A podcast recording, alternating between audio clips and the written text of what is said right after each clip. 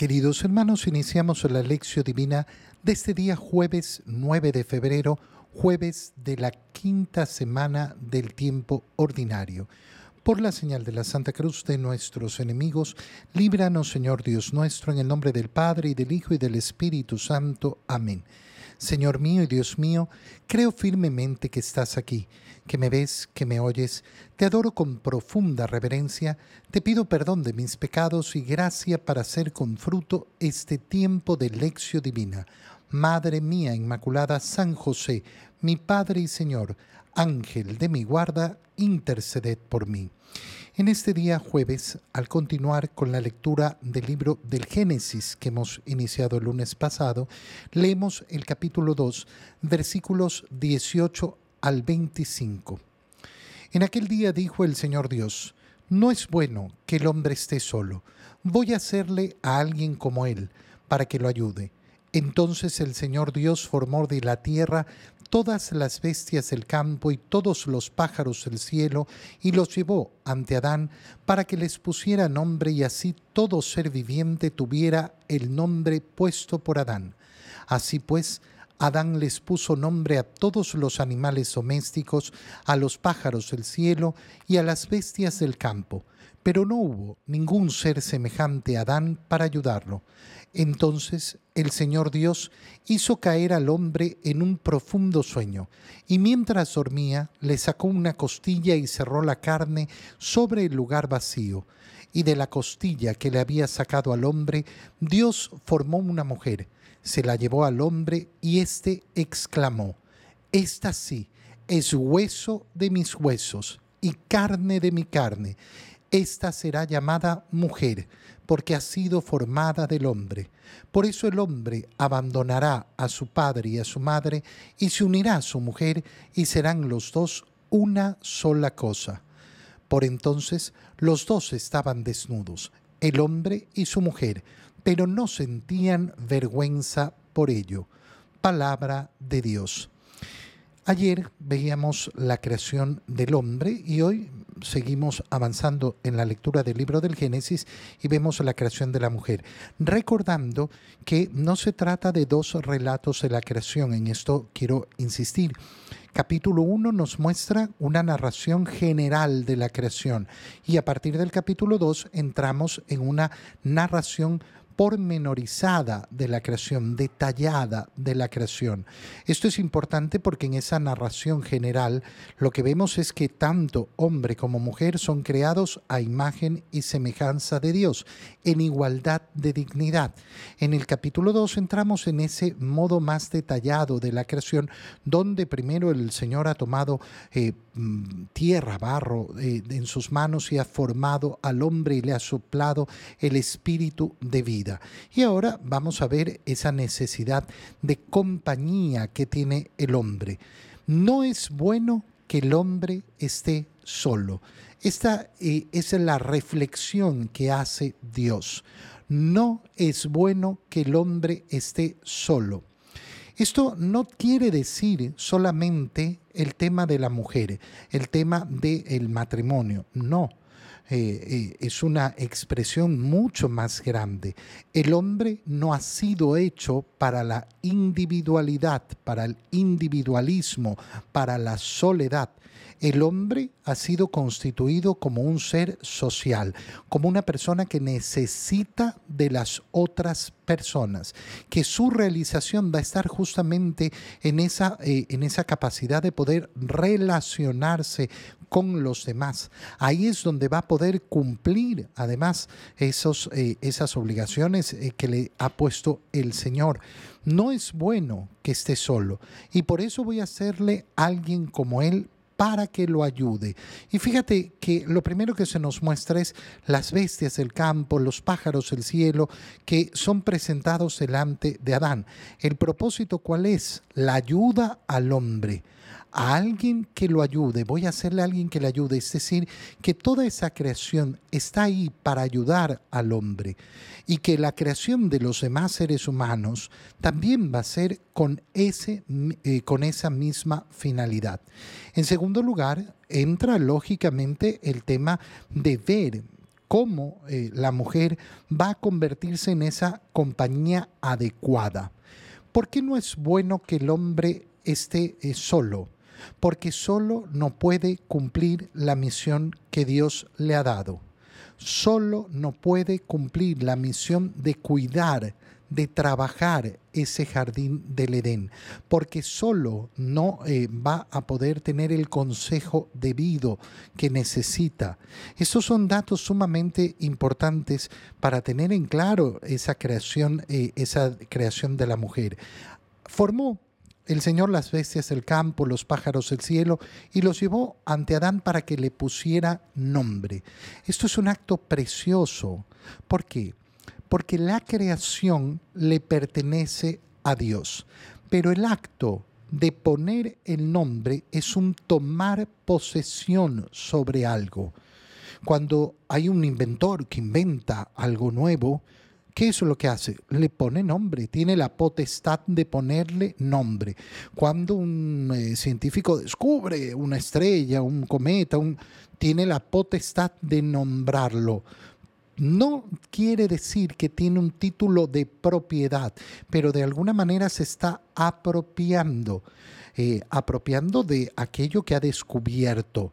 El hombre ciertamente no ha creado a los animales, pero les pone nombre y toma de alguna manera esa propiedad. Soy yo el que les pongo, eh, el que le pongo nombre. Por tanto, eh, por tanto tengo esa pertenencia, es decir, me pertenecen, no en el sentido, no en el sentido de propiedad, sino en el sentido de que están ahí justamente para cumplir con esa obligación de ayudarme. y por eso el hombre va a usar a los animales en esa ayuda. Adán le pone el nombre a todos, pero no hubo ningún ser semejante a Adán para ayudarlo. Mira qué importante cómo la ayuda, eso es lo que, eh, lo que está permanentemente ahí. No es bueno que el hombre esté solo. Voy a hacerle a alguien para que lo ayude. Se crean los animales, pero no encontró a ninguno semejante para ayudarlo. Entonces el Señor Dios hizo caer al hombre en un profundo sueño.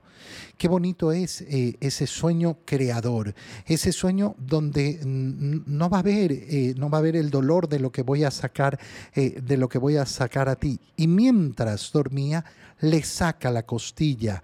Es decir, es una acción de arrancar una parte del hombre, pero sin lastimar al hombre, sin que eso ejerza dolor sobre el hombre. Y de esa costilla que había sacado el hombre formó a la mujer y la llevó ante el hombre, la lleva a presentar. Es una escena verdaderamente bellísima, bellísima y, muy honda. ¿Por qué?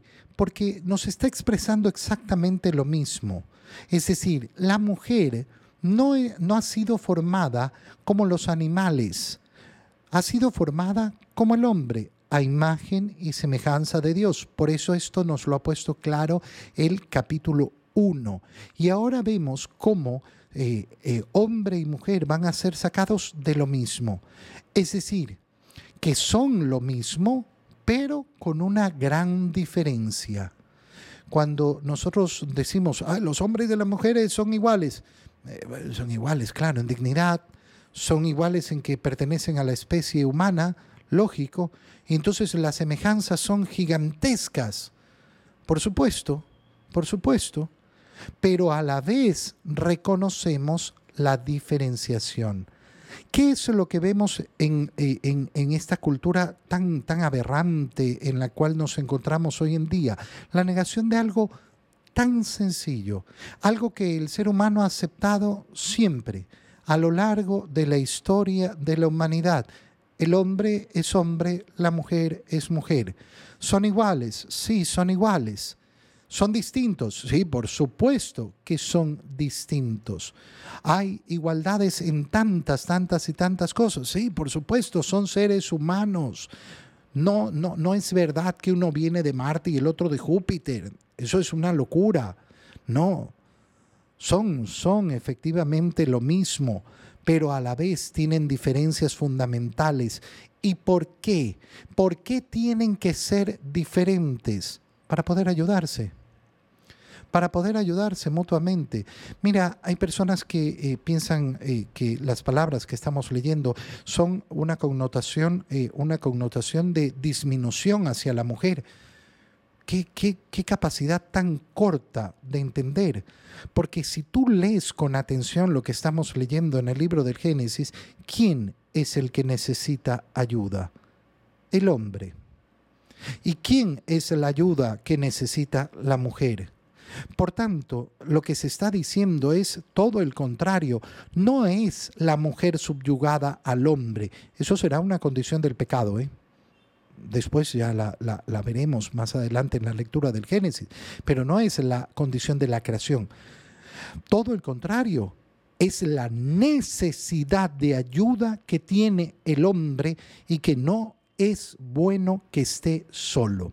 Y entonces viene la parte más preciosa, ¿por qué? Porque Dios la presenta, presenta a la mujer al hombre y éste exclama, esta sí que es hueso de mis huesos y carne de mi carne. Esto es el primer piropo de la humanidad. Cuando eh, escuchas eh, mm, eh, que el piropo es algo malo, mm, perdón, no, el piropo no es nada malo. La grosería, la grosería es algo malo, pero el piropo no, no, no es nada, nada malo.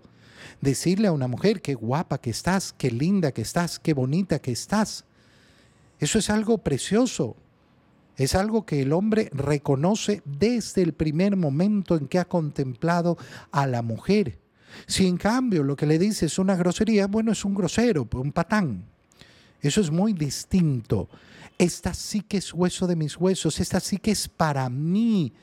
Con esta me siento completo. Y fíjate lo que se produce en ese momento. ¿Por qué? Porque es la primera vez que se hace un alto a la narración de la creación para dispararse hacia toda la historia de la humanidad. ¿Y qué nos dice el libro del Génesis? Por eso. ¿Por qué? porque el hombre ha reconocido en la mujer a los huesos de sus huesos, a la carne de, sus, eh, de, su carne. Por eso, porque el hombre se siente atraído hacia la mujer, es que el hombre abandonará a su padre y a su madre. ¿Quién? Adán? No. Adán no, porque no tiene padre ni madre. A partir de este momento la historia de la humanidad se conformará así, con que el hombre abandona a su padre y a su madre para unirse a su mujer y ser una sola cosa. Mira lo que está diciendo el libro del Génesis. Primera condición para el matrimonio, ser capaz de cortar el vínculo con los padres. No, yo quiero casarme, pero yo no quiero irme de la casa. No, no estás en condiciones para casarte. Tienes que romper el vínculo. Y está hablando de un vínculo mucho más grande que el de los padres con el hijo. El vínculo matrimonial es el que rompe el vínculo entre padre e hijo. Por tanto, se coloca por encima de eso. No, es que yo soy la mamá y siempre seré la mamá. La esposa es más importante. Lo siento mucho. ¿No lo quieres comprender? Problema tuyo. La esposa es primero, nunca la mamá. El esposo es primero, nunca el papá. Y tampoco los hijos. Y tampoco los hijos. Pero una última consideración importantísima porque, porque fíjate bien, Dios la presenta a la mujer. ¿Qué hace el hombre? La ve. ¿Cómo atrae la mujer al hombre? Viéndola es decir, por la mirada, por, la, eh, por eh, justamente cómo luce. ¿Y qué hace el hombre? Habla, habla, pronuncia ese piropo con el que atrae a la mujer. Y claro, eso es lo que vemos en la antropología del hombre y la mujer. El hombre se siente atraído por la vista, la mujer se siente atraída por lo que escucha del hombre. En el Evangelio, leemos el Evangelio de San Marcos, capítulo 7, versículos 24 al 30. En aquel tiempo, Jesús salió de Genezaret y se fue a la región donde se encuentra Tiro. Entró en una casa, pues no quería que nadie se enterara de que estaba ahí. Pero no pudo pasar inadvertido. Una mujer que tenía una niña poseída por un espíritu impuro se enteró enseguida, fue a buscarlo y se postró a sus pies. Cuando aquella mujer, una siria de Fenicia y pagana, le rogaba a Jesús que le sacara el demonio a su hija, él le respondió, deja que coman primero los hijos. No está bien quitarles el pan a los hijos para echárselo a los perritos. La mujer le replicó, sí señor, pero también es cierto que los perritos debajo de la mesa comen las migajas que tiran los niños. Entonces Jesús le contestó, anda, vete. Por eso que has dicho, el demonio ha salido ya de tu hija. Al llegar a su casa la mujer encontró a su hija recostada en la cama y ya el demonio había salido de ella. Palabra del Señor. Esta eh, eh, esta manera de expulsar el demonio que no, no, la realiza Jesús directamente, sino que nos muestra el camino de cómo combatir el demonio es preciosa, verdaderamente preciosa. Fíjate, eh, fíjate en la profundidad de la escena, porque vamos a entender cómo la humillación es redentora. La humillación tiene poder redentor. Este, eh, Jesús sale de Genezaret, se va a la región de Tiro, no quería que nadie supiera que estaba ahí, pero una mujer eh, eh, que tenía su hija poseída se entera y va a buscarlo. Esa mujer era fenicia, es decir, pagana, no pertenece al pueblo de Israel y le ruega a Jesús por su hija. ¿Y qué le dice el Señor? Palabras terribles, terribles posiblemente no, no, escuchemos palabras tan terribles salidas de la boca del Señor. ¿Por qué? Porque dice, deja que coman primero los hijos. Le está diciendo, tú no eres hija. Los hijos son los que pertenecen al pueblo de Israel. Primero van a comer ellos. ¿Por qué? Porque se les hizo la promesa. Después la salvación se extenderá a todas las demás naciones. Pero primero Dios ha querido cumplir la promesa hecha a Abraham y a sus descendientes. Y no está bien quitarle el pan a los hijos para echárselo a los perritos. Una persona arrogante en este momento hubiera salido de ahí, pataleando y diciendo todo tipo de groserías. Esto a mí me ha pasado muchas veces, muchas, muchas veces. Personas que buscan sanarse, por ejemplo, de una hechicería, eh, sanar eh, de algún mal que les, eh, les, han hecho o de algún, de algún tema de posesión, pero no tienen la humildad necesaria para caminar el camino del Señor. Y cuando uno empieza a explicarles los actos de humillación que tienen que realizar para efectivamente combatir ese mal, no están dispuestos a escuchar. Para ellos el acto de humillación es un insulto. Pero mira cómo lo ha hecho el Señor. La ha humillado. La ha humillado no diciéndole una mentira. No diciéndole una mentira. Ella no es hija, no pertenece al pueblo de Israel. Y en ese momento su categoría es de perrito. No, ¿cómo va a ser? ¿Cómo le va a decir? Bueno, eso es. Después se va a extender la gracia de Dios para que todos puedan llamarse hijos a través del bautizo, para que podamos ser hijos de Dios. Y por eso la mujer no entra en esa lógica de resentimiento. Sí, Señor, Sí, Señor, lo que tú estás diciendo es verdad. Yo no soy hija, yo soy un perrito. Acepto esta humillación. Pero también es cierto que los perritos debajo de la mesa comen las migajas que tiran los niños. Yo como perrito no estoy pidiendo la comida de los hijos, estoy pidiendo las migajas que me pertenecen en mi condición de perrito. Esto es un corazón de fe. Esto es un corazón que ama, capaz de humillarse por el amor que tiene hacia su hija. Y por eso el Señor le dice, anda, vete. Por eso que has dicho, no lo voy a hacer yo, no lo voy a hacer yo, por eso que tú has dicho, el demonio ha salido ya de tu hija. ¿Por qué? Porque el demonio no soporta los actos de humildad. El demonio no soporta la humillación. Por eso es que sabemos que el gran pecado del pecado del demonio ha sido justamente este, no aceptar el plan de Dios y creer que es humillante para él el plan de Dios, que él no puede adorar a un Dios que, es, que se ha hecho hombre. Y esto es lo que no aguanta el demonio. Por eso cuando a mí me preguntan, Padre, ¿cómo venzo eso? Humíllate. Camina el camino de la humildad que lleva a la humillación. El que se humilla por amor a Dios, ¿qué es lo que hace? Subirse a la cruz con Cristo. Cristo nos ha salvado humillándose a sí mismo. Si tú no descubres el poder redentor de la humillación, nunca vas a descubrir el poder de la salvación. Te doy gracias, Dios mío, por los buenos propósitos, afectos e inspiraciones que me has comunicado en este tiempo de lección divina. Te pido ayuda para ponerlos por obra. Madre mía Inmaculada, San José, mi Padre y Señor, Ángel de mi guarda, interceded por mí. María, Madre de la Iglesia, ruega por nosotros. Queridos hermanos, que tengan todos un muy feliz día.